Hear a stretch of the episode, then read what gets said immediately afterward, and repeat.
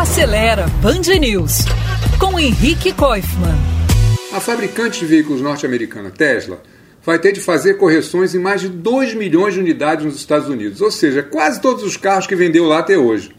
O problema é no sistema Autopilot de assistência ao motorista, que praticamente dirige o carro de forma autônoma. Depois de uma grande investigação de defeitos e acidentes, a Administração Nacional de Segurança de Tráfego Rodoviário norte-americana concluiu que esse autopilot não é suficientemente confiável e é capaz de barbeiragens perigosas. Pelo que eu li, nesse recall a Tesla vai instalar nos carros um novo programa que aprimora o sistema e que vai passar a ser atualizado pela internet. Mas a coisa não acaba por aí não, porque outras agências governamentais também estão investigando falhas nos carros e mais recalls podem acontecer em breve.